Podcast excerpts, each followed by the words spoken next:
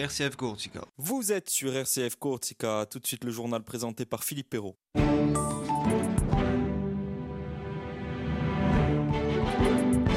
Bonjour à tous, c'est l'actualité aujourd'hui en Corse avec le fils de la victime mis en examen dans l'homicide d'Antisante. Une enquête publique qui s'effectue concernant l'avenir du centre d'enfouissement de Vigianello, la pêche aux oursins qui fait l'objet d'une nouvelle réglementation. Paula Santone, directrice du projet d'éco-quartier du Finosel, est l'invitée de cette édition. Enfin, nous ouvrirons une large page de sport avec du football, volley, boxe et athlétisme au menu. Mais nous débutons ce journal avec l'homicide d'Antisante. Ce samedi 7 février, le procureur de la République de Bastia a indiqué que le principal suspect a reconnu avoir mortellement blessé, mais involontairement, la victime. Il s'agit du fils de la personne donc euh, décédée. Le parquet de Bastia a requis son placement en détention provisoire et a ouvert une information judiciaire pour meurtre sur ascendant. Et puis justice toujours, la Chambre de l'instruction d'Aix-en-Provence a prononcé un mandat de dépôt à l'encontre de Dominique Perret ce jeudi 15 février, mise en examen il y a 10 jours pour une extorsion en bande organisée, association de malfaiteurs et recel de favoritisme. Le gérant d'entreprise était jusqu'alors placé sous contrôle judiciaire. Une enquête publique est ouverte depuis le 22 janvier, ce jusqu'au vendredi 23 février, sur la commune de Vigianel et sur celle de Propriano, Olmeto, Fozzano, Arbellar et Sartène. Objet, la demande d'autorisation environnementale déposée par la SAS Lanfranc pour son projet de modification substantielle apportée à l'exploitation de l'installation de stockage de déchets non dangereux. Il s'agit d'une demande de modification du tonnage total enfoui actuellement fixé à 580 000 tonnes sur 10 ans et qui court jusqu'à 2030 pour le porter à 1 87 921 tonnes sur 22 ans avec un maximum de 90 000 tonnes par an entre 2023 et 2028. Une enquête qui s'effectue dans l'indifférence générale puisque seulement deux avis en ligne ont été à ce jour donnés, un dossier sur lequel nous reviendrons dans une prochaine édition.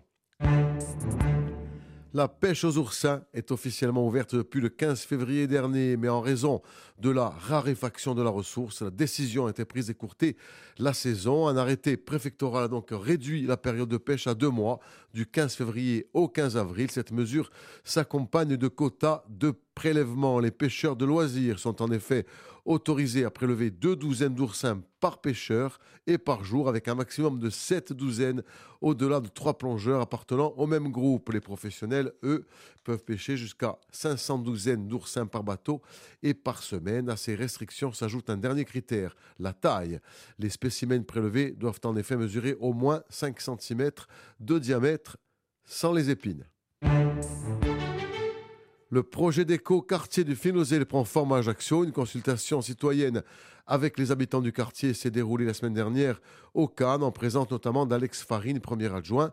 Écoutez Paula Santone, directrice du projet. Les gens ont été présents, se sont présentés pour, euh, pour participer à cette réunion. C'était très intéressant, ça a donné lieu à un débat. Euh, bien entendu, euh, les gens ont revendiqué certains éléments euh, qui, leur tient à cœur euh, dans ce quartier, mais au final, euh, les échanges ont permis, ont permis d'arriver à un échange qui nous a semblé fructueux. Qu'est-ce qu'il est ressorti de, cette, justement de cette concertation? Ce qu'il est ressorti, alors les gens ont témoigné d'un manque de stationnement dans le quartier.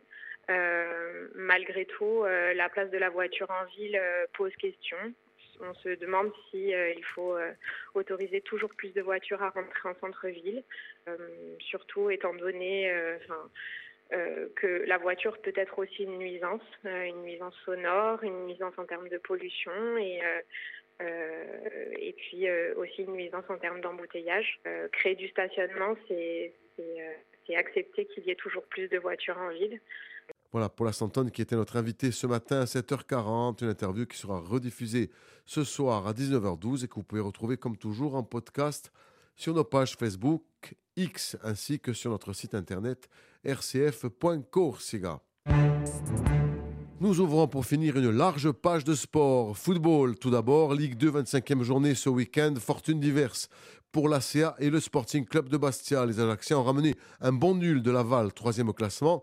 Mené 1-0 à la pause, les hommes d'Olivier Pantalogne ont égalisé à l'heure de jeu grâce aux deux hommes en forme du moment, Hamza Saki, passeur décisif, et Christophe Ribailly à la conclusion pour son troisième but en cinq matchs. L'ACA est sixième au classement avec 37 points, à une longueur seulement du top 5 et à 4 du podium. Douche froide en revanche pour les Bastiais, battus à Forian par Rodez 2-0. Rodez qui est coaché par l'ancien Tourquine Didier Santini. Jamais vraiment dans le coup et en panne d'inspiration, les Bastiens ont concédé deux buts au 35e et 55e minute. Le SCB est 16e au classement avec 29 points et deux longueurs seulement sur euh, Dunkerque, 17e et premier relégable. Prochain rendez-vous samedi, l'ACA recevra Amiens et le Sporting ne sera pas à la fête à la Baie des Champs à Auxerre, leader de Ligue 2. En volet, Ligue B, match au sommet samedi soir dans un palatine en fusion entre le Gazélec second qui recevait Cannes, leader, tétanisé par l'enjeu.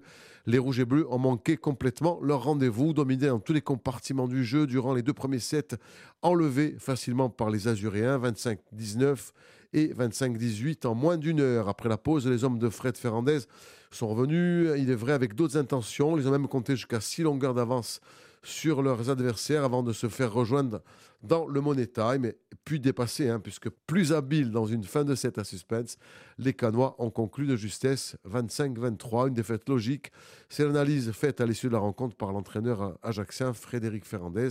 On l'écoute. Ben, on est passé complètement à côté de, l'événement ce soir, c'est dommage parce que c'était une salle magnifiquement pleine avec un public qui nous a poussé. Malheureusement, cette équipe de 4 ce soir nous a été supérieure, euh, très bonne qualité de service et euh, surtout euh, leur qualité de service bloc défense nous a, nous a complètement tués ce soir.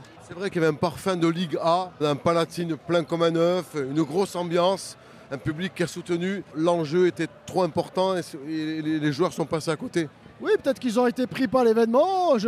ça, je saurai que malheureusement demain. Parce que pour l'instant, à chaud, c'est dur de, faire une analyse. Mais en tout cas, le plus important, c'est qu'on bah, a vu qu'on était capable de, remplir cette salle. On a vu qu'on était capable de faire de belles choses pendant tout le championnat. C'est pas parce qu'on a perdu ce soir qu'il n'y aura pas en, en playoff et je l'espère en finale une revanche des regrets parce que vous avez bien réagi au troisième set. Oui, oui, bah, alors là, ce troisième set, je ne le comprends pas. Mettre 14-8 sur un service flottant, on prend l'eau. Là, là, par contre, on n'a pas le droit. Voilà, c'est des choses comme ça où on n'a pas le droit et on, apprend encore. Voilà, bah, j'espère qu'on va apprendre plus vite. Le GFCA qui reste second au classement avec 44 points, 4 longueurs de canne leader.